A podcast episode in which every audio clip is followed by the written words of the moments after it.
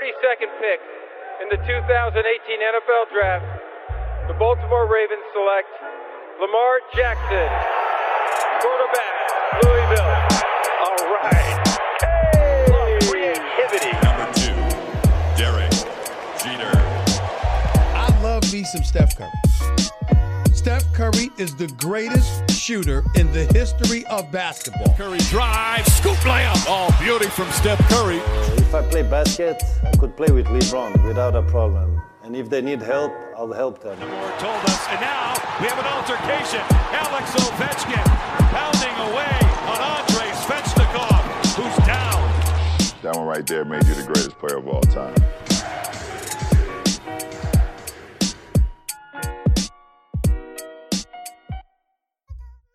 Hype, épisode 38, on ouvre le volet NHL, il y a énormément de choses à dire. Euh, la Coupe Stanley, bon vous le savez déjà, a été remportée par Tampa. On va on va en reparler avec euh, avec Romain. Salut Romain. Salut Sylvain.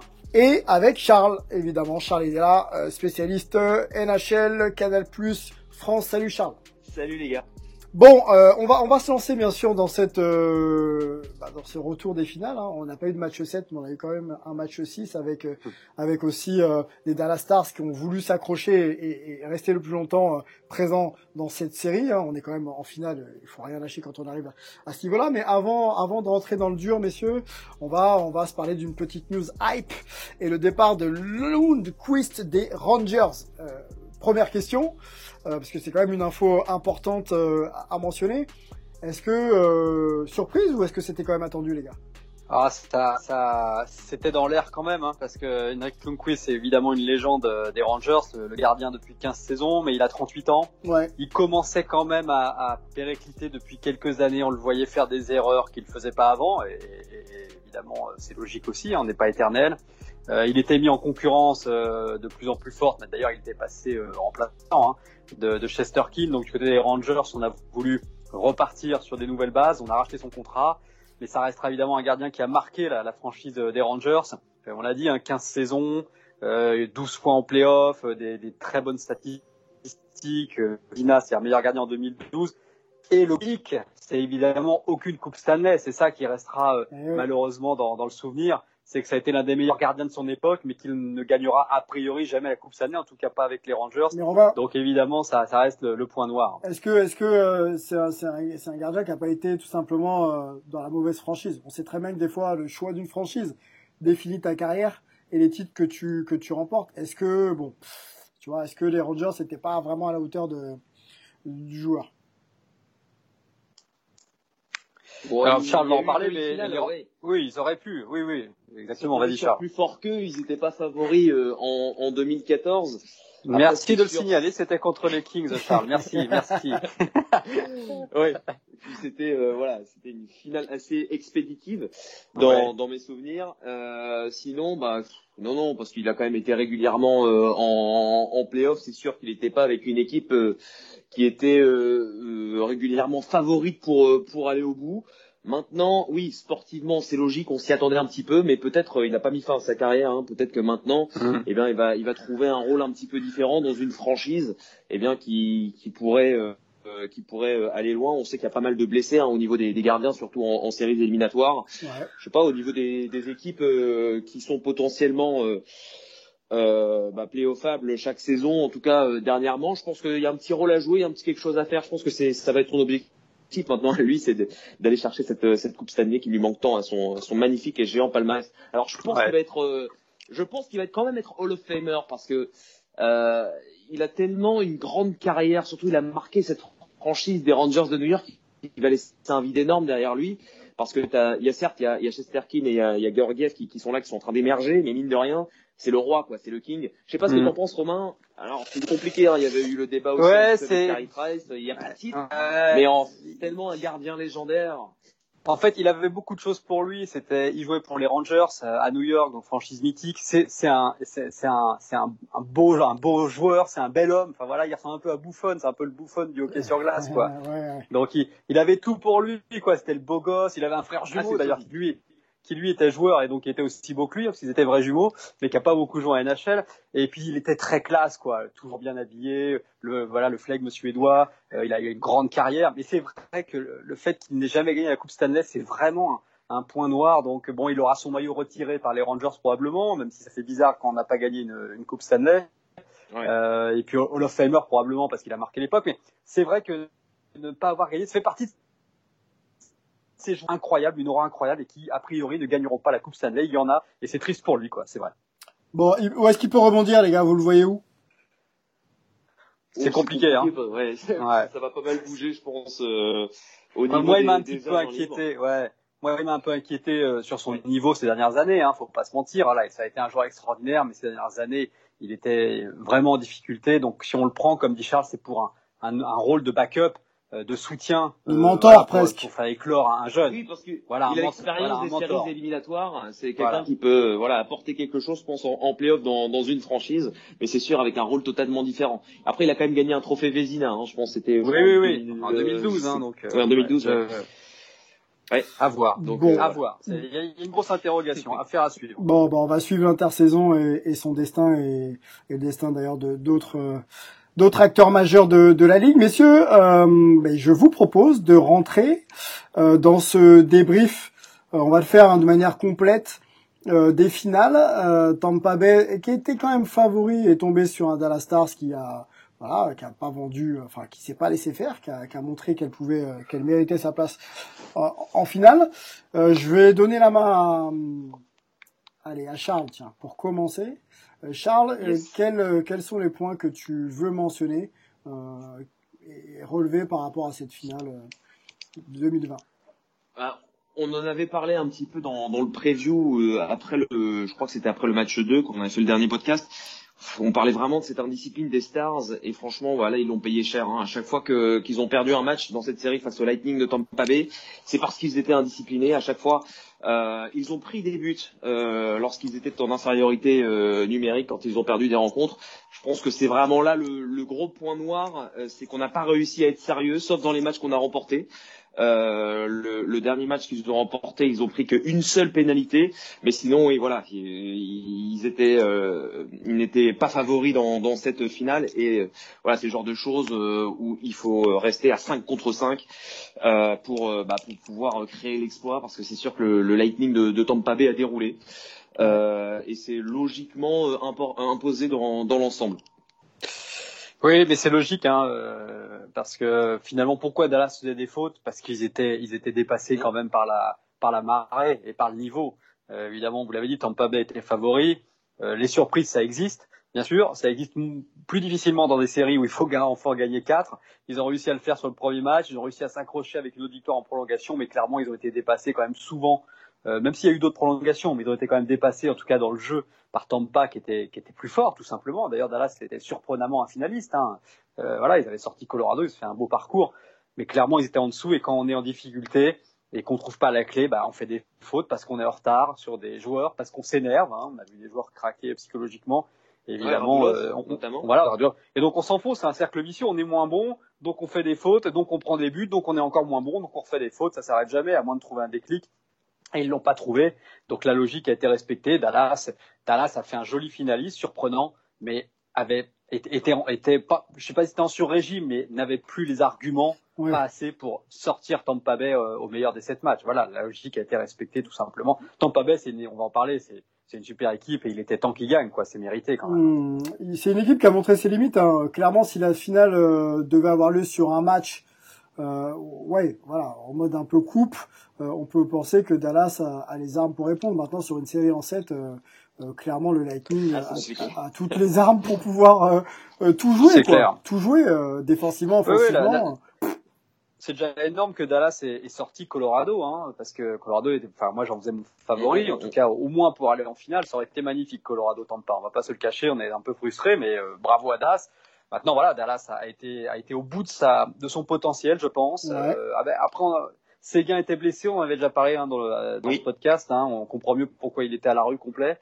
Euh, mais bon, voilà, maintenant que va devenir Dallas, je sais pas trop. Voilà, c'est peut-être Je ne sais pas s'ils pourront euh, capitaliser sur cette super performance, mais c'est déjà bien ce qu'ils ont fait. Ouais. Voilà, la- la- les- la- parfois les, les- les choses sont logiques aussi. hein. J'ai envie qu'on se Ah. pose cette question quand même, Romain et, et Charles, sur le Dallas et maintenant, parce que est-ce qu'il faut, euh, maintenant qu'ils ont un peu vu, euh, qu'ils ont goûté un petit peu au final, est-ce qu'il faut mourir avec ces idées ou est-ce qu'il faut vouloir revenir en apportant quand même euh, des éléments qui vont peut-être soit modifier leur identité, c'est-à-dire être moins défensif et être un peu plus porté sur la construction pour euh, pour répondre euh, aux attaques et, et déjouer les défenses surtout euh, des équipes adverses ou est-ce qu'on va rester un peu cette équipe un peu boring qui euh, qui joue dur, besogneuse, mais qui peut-être euh, voilà pourra pas aller au bout quoi. Ça, bah, ça dépendra déjà si Rick Bonnes reste en tête, parce que, enfin, là, en- sur le banc, parce que je rappelle qu'il est coach intérimaire officiellement. Intérimaire. Il y a des chances, voilà, je pense qu'il y a des, qu'il y a des chances qu'il reste vu ce qu'il a fait. Après, ça dépend aussi du gardien. Kudobin est- était un backup qui s'est retrouvé titulaire et qui est, qui est quand même assez âgé. Euh, Bishop qui, qui est censé, voilà, qui est censé être titulaire et quand même été pas mal blessé, même si c'est un super gardien. Les leaders sont pas les plus jeunes non plus, hein. Ben, ça vieillit, Radulov, ça vieillit. Bon, Seguin, c'est blessé, c'est compliqué. Pavelski, c'est, génial, mais c'est super vieux. Perry, c'est, bon, Perry, c'est pas trop mon style de joueur. Mais on va dire qu'il a fait ce qu'il fallait avec son expérience, mais pareil, c'est plus du tout jeune. Donc, il y a des jeunes derrière, on a vu, on en a découvert. Mais là, là, il faut, oui, il y a, il y du boulot, hein, pour Dallas. C'est, si Après- veux, voilà, ils ont fait un super truc, mais sur la durée, je sais pas s'ils pourront le refaire.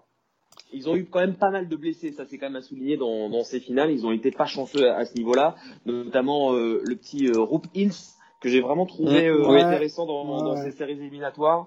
Euh, il a été blessé, Blake Como a été blessé, il y a Stephen Jones aussi derrière. Il y a eu quand même pas mal de, de joueurs blessés dans, dans leur effectif, mais franchement, euh, c'est une franchise qui a des vieux leaders, mais qui a aussi des, des petits jeunes qui, qui arrivent derrière et qui arrivent fort, comme on a pu voir avec Gurianov, notamment qui, qui a été très bon dans, dans ces séries éliminatoires, qui Viranta évidemment, qui est la belle histoire hein, du côté des, des Stars de Dallas dans, dans ces playoffs, euh, comme j'ai comme j'ai mentionné. Donc voilà, on sent qu'il y a une génération qui pousse euh, qui pousse les vieux. Ouais, pense mais il y a, il y a avoir 30, une transition ouais, qui va être Mm. compliquée là pour aller remporter la coupe cette année dans les Ouais. années à venir. euh, Je suis pas certain.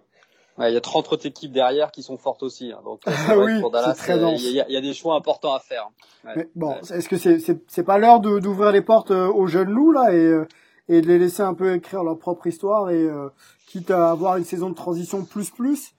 Parce que les, les- vous l'avez dit hein, les joueurs expérimentés euh, arrivent quand même un peu au bout de au bout de au bout d'un Ouais, chemin et ils- ça va être compliqué de continuer avec eux et prétendre à une finale quoi. Ah, ils, sont, ils ont encore des choses à apporter, hein, les Oui. Ben, Seguin et compagnie. Même Pavelski, on dit qu'il était vieux, mais toute son expérience a parlé dans cette série. Donc, allez, il y, a- il y a encore quelque chose à faire. C'est juste que c'est juste que c'est dur d'être en léger sur régime euh, plusieurs années d'affilée. Voilà, c'est comme ça que je le vois, en tout cas pour Dallas. Mais peut-être qu'ils me feront mentir l'an prochain et, et qu'ils iront plus loin et qu'ils auront progressé. Euh, voilà, c'est très possible. Bon, euh, messieurs, allons sur euh, Tampa. Je voulais juste donner un chiffre parce que les, les, les finales, c'est aussi euh, beaucoup une, affaire de chiffres. On parlait de Kucherov tout à l'heure. Euh, en 2020, c'est quand même euh, 27 assists en playoff quand même. Il est juste en dessous de Mario Lemieux qui avait fait 28 en 91. Euh, Wayne Gretzky en 87 avait fait 29. 30 pour Wayne Gretzky en 85 et Wayne Gretzky encore 31 en 88. Donc euh, Wayne euh, ultra ultra Ah, bah, ouais, monstrueux, ouais, ultra monstrueux. Voilà, c'est c'est dire un peu ce que Kucherov a pu faire en 2020. Rappelons-le dans une saison euh, spéciale. Ouais, bah c'est c'est un super joueur, Kucherov. Et c'est pas celui dont on retient le plus. Hein. Enfin, je sais pas, Charles sera sûrement d'accord avec moi. Quand on fait la liste des joueurs qui ont marqué ces playoffs, euh, du côté de Tampa, on va parler de Vassilievski, on va parler d'Edman, on va parler de Point. Et puis Kucherov va arriver derrière, alors que c'est un super joueur qui a mis 128 points la saison passée. Hein. Je parle pas de cette année, mais la saison passée, ce qui était énorme en saison régulière. Là, on va dire qu'il a, il a fait son job en marquant moins, et puis il a profité de l'éclosion justement de, de, de Point, par exemple, parce que ça lui permet de prendre des assists sur les power play.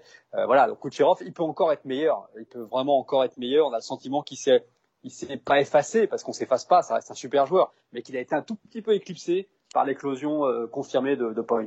Bah, allons-y sur Point, euh, l'éclosion d'une star, c'est ce que tu euh, nommais euh, Romain dans la préparation de l'émission. Charles, tu penses que Point a pris ses responsabilités en tant que leader? C'est le futur leader de, de du Lightning là pour les, euh, aller, euh, la saison à venir et peut-être les, peut-être les suivantes? En tant que leader, je sais pas, mais en tout cas, il a pris ses responsabilités. Il avait la très lourde tâche de remplacer dans l'alignement le, le capitaine Steven Stamkos, qui n'aura joué et ben que que trois minutes au final, même si même s'il aura marqué un but dans, dans l'un des, plus beaux des plus beaux moments de, de ces euh, séries éliminatoires. Mais oui, ça c'est une certitude. Il a euh, pris ce rôle euh, vraiment avec à merveille. Ce, ce Brandon Point, il a été excellent. Au final, c'est le meilleur buteur hein, des séries éliminatoires avec 14 buts, un de plus que que Joe Pavelski euh, à même à se demander hein, si, euh, si Steven Stamkos pourrait rester euh, dans, dans cette équipe tellement Brandon Point a été excellent et il a éclaboussé de son talent ces séries éliminatoires avec le Lightning. Ouais, c'est une confirme, c'est une surprise en étant une confirmation. On l'avait déjà vu l'an dernier, excellent. Hein. Il avait mis 92 points en saison régulière. Donc là, il a confirmé sur sa lancée en étant encore plus décisif en playoff. Il a que 24 ans. Euh, ce, qui est, ce qui est étonnant, c'est qu'il a été drafté très loin, hein, très loin, 79e euh, il, y a, il y a six ans. Donc euh, ça fait partie de ces joueurs qui, qui sont meilleurs finalement que, que le potentiel qu'on avait décelé chez eux. Et donc il est voilà, il est il est performant. le, rôle de leader, je sais pas, je sais pas si mentalement, psychologiquement, il a le, la capacité, mmh. mais parce qu'il est encore jeune. Mais c'est sûr que c'est le, c'est vraiment le petit plus, quoi. Vraiment le joueur qui te fait la différence, comme parfois Getzel l'avait fait du côté de, de Pittsburgh euh, il y a quelques années. Voilà, c'est des joueurs, euh, des excellents joueurs qu'on ne sent pas forcément venir, même si lui il est régulier depuis quatre ans et qui là euh, font vraiment le voilà le petit plus.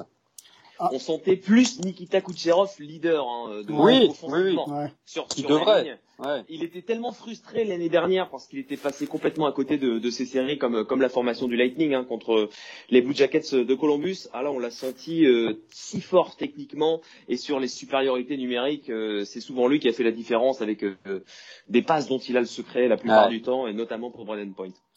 Un petit mot, messieurs, sur Victor Edman. On, on, on le voyait venir, hein, on le voyait euh, performer euh, euh, depuis le début de ses playoffs et, et, et bien sûr en finale. il finit MVP. un petit mot quand même sur ses performances. Est-ce que aujourd'hui, voilà, ça peut, ça, ça va devenir même sur la saison d'après, parce qu'on se projette aussi un petit peu, un joueur star de la ligue? Oh, c'est déjà le cas. Hein. C'est déjà le cas. Il a remporté le, le, trophée de meilleur défenseur la saison dernière, si je dis pas de bêtises. Ouais. Euh, Il a remporté le, le Norris. Euh, c'est, euh, je pense, depuis quelques années, le, le meilleur défenseur du monde. Il l'a prouvé. Il était sur un nuage très clairement dans, dans ces séries éliminatoires, euh, Victor Edman. Il y, a, il y, a, juste en finale où on l'a vu faire quelques petites erreurs. On s'est même demandé si Braden Point qui a été si régulier, elle n'est pas passée devant, mais au final, il a été tellement fort quand on hmm. regarde la globalité des, des playoffs que oh, que c'est que c'est mérité hein, pour pour un défenseur qui succède à Duncan. Je vais reprendre un peu un peu ma question. L'idée, c'est que bon, les, les joueurs offensifs sont souvent starisés. Est-ce qu'aujourd'hui, euh, voilà, on peut avoir un joueur de son profil euh, qui fasse autant parler euh, les fans que euh, qu'un Connor McDavid, par exemple? Bah, je suis pas certain. En fait, je pense qu'on a beaucoup parlé de lui pour le pour le trophée euh, Conn Smythe parce qu'aussi il a marqué beaucoup de buts. Tandis que si mm. c'est vraiment un défenseur qui excelle défensivement, malheureusement, on n'aurait peut-être pas autant parlé de lui. Là, il a tellement été complet devant et derrière mm-hmm. que au final euh, la décision elle est unanime. Je sais pas si t'es d'accord, Romain. Oui, oui, mais c'est marrant ce que tu dis parce que euh, justement quand le, match s'est terminé, le match 6 s'est terminé et que euh, allait remettre le, trophée de MVP, je me suis dit ah, peut-être que Point quand même devrait l'avoir. Donc, et je repensais à une discussion la dernière fois tous les trois où on disait oui, Edman doit absolument l'avoir. Et, et j'étais là, Point, il a quand même encore mis le but décisif là sur match 6, hein, il ouvre le score. Et je me dis, ah, ça serait pas illogique que ce soit Point quand même. je me suis dit, bon, allez, Edman, quand même, c'est un défenseur. On l'a dit, si, si, un défenseur rentre dans la discussion du MVP, il mérite qu'on lui donne parce que c'est quand même voilà il a raison Charles. C'est plus dur pour un défenseur mm. parce que les défenseurs finalement on leur donne un trophée quand ils marquent des buts mais c'est pas logique. On leur demande aussi et surtout de défendre. Donc euh, donc allez euh, Edman il est énorme il est énorme. Donnons-lui. Et puis Point il essaiera d'en avoir un plus tard. Mais euh, ouais c'est un défenseur majeur qui, qui fait partie des tout meilleurs comme voilà, euh, comme, comme Giordano, comme Doughty à, à sa grande époque, ça fait partie de ces grands défenseurs, qui marquera l'histoire quand même, et surtout s'il gagne d'autres trophées, donc, euh, il a été très important pour le Lightning, c'est clair, c'est clair. Messieurs, allons un petit peu sur le front office. Euh, Brisebois, le, le GM, et, John Cooper. Est-ce que c'est pas aussi un peu euh, euh, la victoire du, travail de l'ombre entre guillemets et qui permet qui permet aux joueurs de s'exprimer correctement et, surtout de remporter donc des titres tout simplement? Ah, c'est un petit peu la franchise de, de, de Heiserman qui était à la tête de cette équipe euh, pendant tellement d'années. Et là, Brisebois, il est arrivé euh, la saison dernière, je crois. Il fait deux échanges juste avant la date limite des transactions. Euh, Barclay Goodrow et euh, Blake Coleman, et contre qu'il a payé assez cher hein, contre des choix de, de, première ronde et aussi contre contre un jeune espoir pour pour Blake Coleman. Et au final, on s'était posé la question de est-ce que ça allait fonctionner, est-ce que ça allait pas fonctionner. Et ça a été une des meilleures lignes de, de cette équipe du Lightning de Tampa Bay. Euh, Barclay Goodrow qui n'a jamais été drafté, euh, Blake Coleman drafté au troisième tour et euh, Yannick Gourde qui lui non plus n'a jamais été drafté. C'est euh, tous les trois, il y a eu une alchimie. Euh, c'était vraiment une ligne qui a été construite pour les séries. Et donc mine de rien, on peut dire que c'est l'ossature de Steve Eiserman, mais euh, que cette petite ligne qui a fait la différence, même cette grande ligne qui a fait la différence, c'est celle de, de Brisebois. Donc je pense que sa coupe, elle est méritée rien que pour ça. Non, mais pas là, c'est l'exemple que c'est la franchise jeune par excellence, moderne. Euh, Julien Brisebois, il, voilà, il est, super jeune, il a 43 ans. Alors, il, est, il a ce poste-là depuis euh, moins de deux ans, mais il était déjà évidemment en fonction à, à Tampa depuis longtemps. C'est lui qui, euh, d'ailleurs, il est avec Cooper depuis longtemps parce que c'est lui qui avait nommé Cooper, je crois, à la tête de l'équipe euh, de Ligue mineure de Tampa, qui ensuite l'a nommé à la place de Boucher en cours d'année 2013. Mhm. Euh, en tout cas, a participé à sa nomination. Donc, ils sont liés tous les deux beaucoup.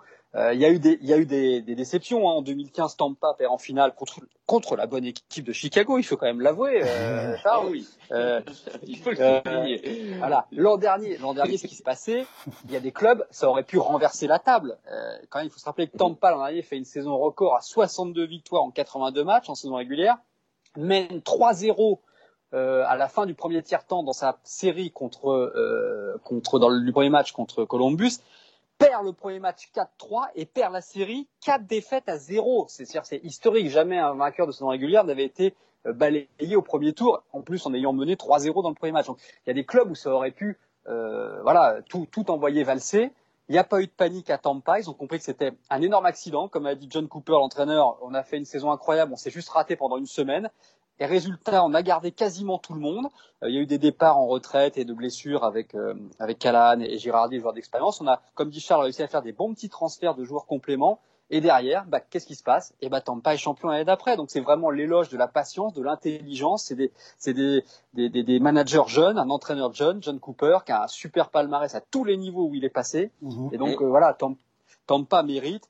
Et, et c'est révélateur et ça donne une idée d'une manière dont il faut gérer un club. Voilà. Ils, ils, ont eu en plus cette étiquette de loser pendant des années parce que c'était une équipe euh, favorite pour aller au bout pendant euh, des années et euh, ils ont fait des échanges comme JT Miller qui, qui s'en est allé alors que c'était euh, un élément important mais surtout ils ont eu la patience comme tu l'as dit Romain de garder John Cooper alors que après la défaite 4-0, on se posait la question. Finalement, John Cooper, il perd la finale en 2015. Il a pas à gagner avec une équipe de dingue. Euh, Exactement. Est-ce qu'il faudrait pas changer? Finalement, ils ont gardé John Cooper et puis euh, bon voilà, la suite euh, escalée. Et, et rappelez-vous, je un petit épisode euh, aussi, Charles et Sylvain, Jonathan Drouin, qui, qui était un, un, joueur euh, exceptionnel, drafté numéro 1, Drouin, si je me trompe pas. On va ça, ouais, mais je pense il y a très longtemps. Mm, mm qui, qui n'a jamais percé, mais enfin, et qui faisait des, des, soucis. Enfin, mais le genre de joueur c'est difficile de s'en séparer parce que pour une équipe, euh, voilà, c'est un joueur qui doit représenter quelque chose, c'est un joueur qui peut exploser à un moment. Bah, pas à décider de le transférer à un moment parce qu'il y en avait marre. Bon, il voulait partir, donc c'est plus facile effectivement, mais euh, voilà, il, y a eu une gestion du cas Drouin. Ils ont récupéré Sargachev dans la foulée, et puis voilà, c'est un, super joueur et ils ont réussi leur coup. Donc, euh, donc voilà, encore un exemple de gestion réussie par Tampa. Donc il y a une seule Coupe Stanley pour l'instant, mais il y a, euh, il y a, voilà, il y a une finale il y a pas longtemps. Il y a un jeu qui plaît, il y a de l'enthousiasme, il y a des super joueurs. Donc voilà, c'est Tampa Bay, c'est l'équipe euh, en ce moment qui, qui fait plaisir euh, dans la ligue. Drafté numéro 3. Euh, draft... Numéro 3. Ouais, ouais, ouais, juste derrière McKinnon, McKinnon, oui, Barkov. McKinnon, Barkov. Ah bah oui, d'accord. Voilà. Ah oui. Ouais, ouais, très très grosse année quand même. C'est numéro 1 quoi. C'est ça. C'est ça, c'est ça. Mais euh, oui, les Montréalais s'en mordent un petit peu les doigts d'ailleurs de ah cet oui. échange Sergachev ah, surtout que Sergachev aurait pu avoir le but vainqueur euh, dans le match numéro 5, un match qui perd finalement. Ouais, ils, se, ils se mordent les doigts de beaucoup de choses, les, les Montréalais. Hein. Il n'y a pas que le Jonathan, Jonathan Drouin, les pauvres. Mais, ça vaudrait une émission complète. Ouais. Ils nous promettent, ouais, ils nous promettent en tout cas des, des semaines à venir mouvementées là, avec euh, des gros échanges et peut-être Patrick Lainé. En tout cas, il serait dans le viseur de, de Montréal. Ah, incroyable. Ah, ah, ce incroyable. Serait, ce serait pas mal. Hein. Plus tard. On, va, on, va, on va suivre ça de façon de près, messieurs. Euh, pour conclure ce, ce, ce podcast, quel euh, Euh, J'ai envie de vous poser une question en ayant un regard un petit peu euh, euh, sur, sur cette saison un petit peu particulière à, à tout niveau. Qu'est-ce qu'est-ce que vous allez retenir de cette saison euh, NHL Est-ce que le champion est un champion plus plus euh, compte tenu de toutes les, les, contraintes que les joueurs ont dû, ont dû subir? Euh, voilà, qu'est-ce que vous allez retenir? Covid, pas Covid, etc. Est-ce que c'est le jeu? Est-ce qu'il y a un joueur, une performance Connor McDavid, etc. Qu'est-ce qu'on peut retenir? Vas-y Charles. Ok, euh, qu'est-ce qu'on peut retenir? Alors pour moi, le champion, oui, euh, c'est un champion plus plus parce que c'est une année vraiment particulière. Je pense que pour les joueurs, ça a dû être très difficile. Alors certes, il y en a qui donnent les arguments de il n'y a pas de déplacement, etc.